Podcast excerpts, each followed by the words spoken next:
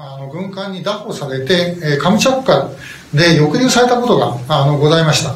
で、実はあの、売ってるあの自衛隊幻想という本の中にちょっと出てくるんですけども、あの、その時に日本はどうしたかと、昭和15年ですからアメリカと戦争を始める前なんで、ともかくソ連との間を悪くしてはいけないという、そういう時です。で、その時に、あの、青森県の大港にいた駆逐艦隊が行ってですね、えー、抑留してある港の前のところで派手にあの演習をやったんですね。でそうしたらあのソ連の海軍っていうのはやっぱりあのバルチック艦隊にやられたトラウマかなんかがあってですねあの大港の艦隊ってすごい古い駆逐艦がいたそうなんですけどもやっぱりその怖くなって、えー、返してきたということなんですねだからそれだけ条件の悪い時だってやっぱりそれができたということなんで、えー、今できないはずはないと。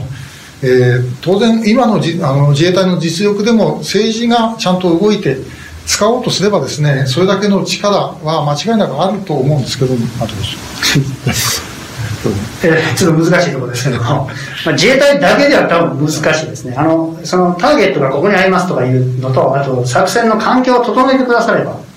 まあ、十分実力あるんですけど環境を整える作戦の環境を整えるのはこれはもう国がやらないともう自衛隊独自では無理ですのでただ一つだけ申し上げますのはあの任務が自衛隊は任務なんです。とにかく。任務が下りれば全身全霊全てがそちらに向いて必ずやってくれますから。ですから任務を与えないとどうしようもないんですね。だからちょっと話に戻りますけど数年数十数年前ですかね。あの安保法制の時にいろいろこう国会の前で若者たちがこういろいろやってたんですけど、まあ、あれはあれで別に構わないんですけどあの中にですね、国民の声を聞けっていう声が、プラカードがもう一個あったと思うんですよね。国民の声って。自衛隊にとっての国民の声っていうのは、評論家でもなく、政治家の言葉でもなく、デモでもないんですよ。自衛隊にとっての国民の声ってたった一つなんですよ。降りてくる任務なんです。だから任務を与えることが国民の声なんです。その与えるためには皆さんがそういう政治家をやり法律を改正し、そうしていただかないと自衛隊は動かないということだけに申し上げます。えーまあ、本当にあの私自身も、まああのまあ、さっき、えー、池あの池谷さんの方から紹介してくれたようにですね私はあの元予備自衛官ですけども民間人から予備自衛官になる制度でなったものです。で入ってみてあの本当にですね思ったのは、まあ、よく自衛隊というのは特に我々の若い頃だともう税金泥棒だとかなんとかもう散々パラ叩かれて、えー、いたそれがずっと続いてきたのにもかかわらず、まあ、よくまあこんなに真面目な組織が、えー、続いてきたもんだなということを非常にあのかん、まあ、かんびっくり、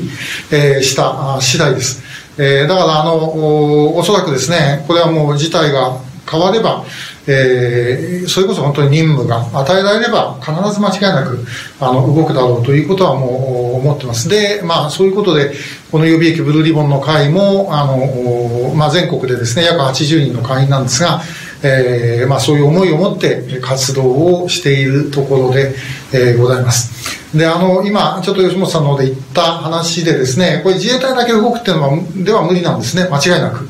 で、もちろんだから政府の上で、あの、それをまず決断してもらわなければいけない。で、その決断っていうのは、あの、やれば、場合によったらば、あの、当然、えー、まあ今、今の自衛隊と事務職と言いますが、まあ戦死者も含めてですね、出るっていうことを覚悟しなきゃいけない。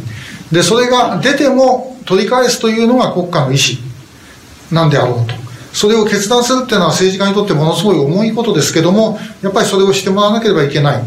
ということですね。で、えー、そして、まあ、あの、相手側に、えー、対して、これも日本という国は、えー、拉致をしたらば、もうとんでもないことになるんだと。えー、最後の最後まで取り返しに来るし、何されるか分かんないというふうにですね、あの、思わせることだけが、ともかく、この国を守ると、今ここにおられる方々、えー、ご家族をですね、守る、私はもう唯一の手段だと思います。えー、奈良県はあの海ございませんけども、日本の海岸線というのはですね、アメリカ合衆国の海岸線の倍あるんですね。3万4千キロ。北方領土まで入れて3万5千キロの海岸線がございます。これとてもですね、あの海岸線を全部守るなんて絶対にできません。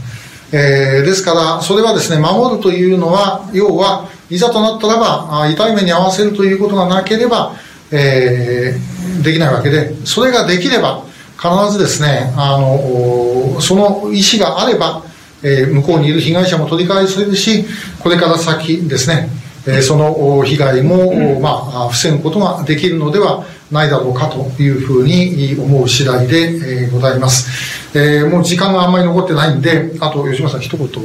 あはい。はいあの、その皆さん、まず私は現職自衛官じゃないので、あくまでも、私が自衛官だった頃の話と、まあ、私が今でも付き合う隊員たちとの、まあ、代表というふうに思ってます。あの、自衛隊の代表ではございませんので。でただ一つ申し上げますのは、やはり任務が下りればですね、やはり、えー、ことに臨んでは危険を顧みずという隊員たちがたくさんいます。で、それはもちろん、自分たちの好きなこの日本を守るという、そういう極めて自然な動機づけな動機でやってます。え今回の北朝鮮の拉致問題でもですね、これあの、さっき言いましたけ、奪還、あるいは解放させるということがですね、そんな特別なことでは何でもないじゃないですか。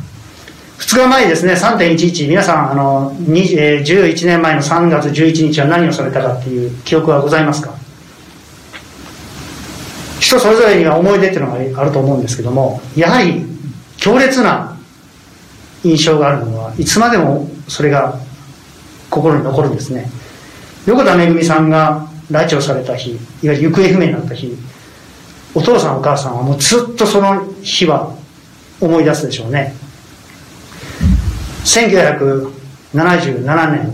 11月15日ですね。皆さん何してましたか？多分わからないです。私もわかりません。でも、このお二人にとってはもう忘れる当然の日なんですね。それからずっと今続いている。それは何の特別なこともないんですね。やはり親は子を救おうという気持ちであり、子は親を慕うという極めて自然なことであり、これは別に日本だけじゃないんですよ。世界中どこの人たちでもやってきたし、過去の今までの人たちも、せあの何百年、何千年前の人たちもその気持ちでやってきた普遍のものなんですね。極めて簡単なことなんです。ですから、拉致されたものを救うというか、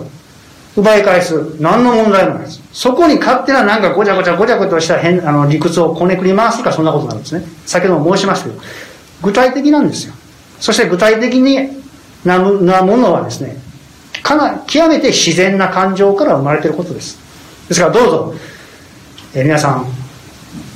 一緒にですね、自然なことをやっているという、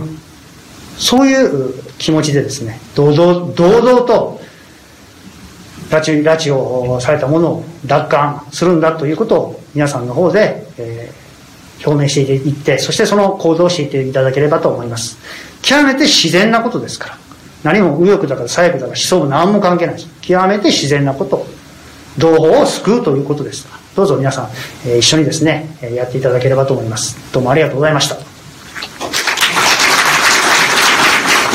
ありがとうございました。えーそれでは、あの、これでミニトークの方を終わらせていただきます。ありがとうございました。ありがとうございました。